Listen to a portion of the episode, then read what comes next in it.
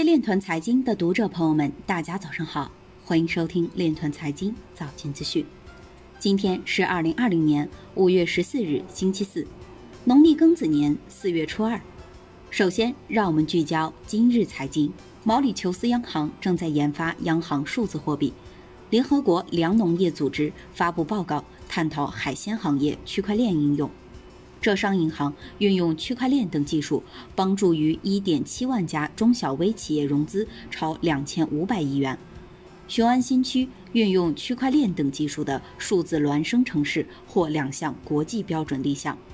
比特币减半日，六十余款主流矿机面临亏损。所有稳定币总值已超100亿美元，供应量将持续增长。Telegram 宣布关闭其区块链项目 Ton。到二零二六年，全球区块链身份管理市场将达到一百一十四点六亿美元。台盟中央常委骆沙明表示，七方面加快区块链技术和产业创新发展。威神表示，关于以太坊二点零的推出时间，我遵从客户端开发人员的时间表。今日财经就到这里，下面我们来聊一聊关于区块链的那些事儿。据财经网消息。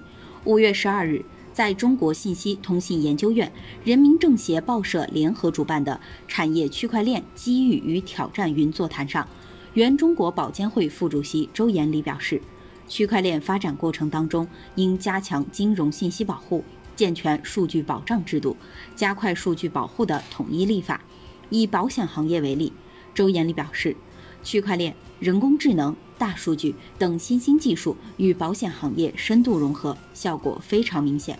区块链技术所特有的分布式账本、非对称加密和授权技术、智能合约等诸多的特性，不仅为保险业的发展当中所遇到的一些难题提供了一些解决方案，也助力保险业、金融业其他各个行业能够协同推进产业的转型升级。以上就是今天链臀财经早间资讯的全部内容，感谢您的关注与支持，祝您生活愉快，我们明天再见。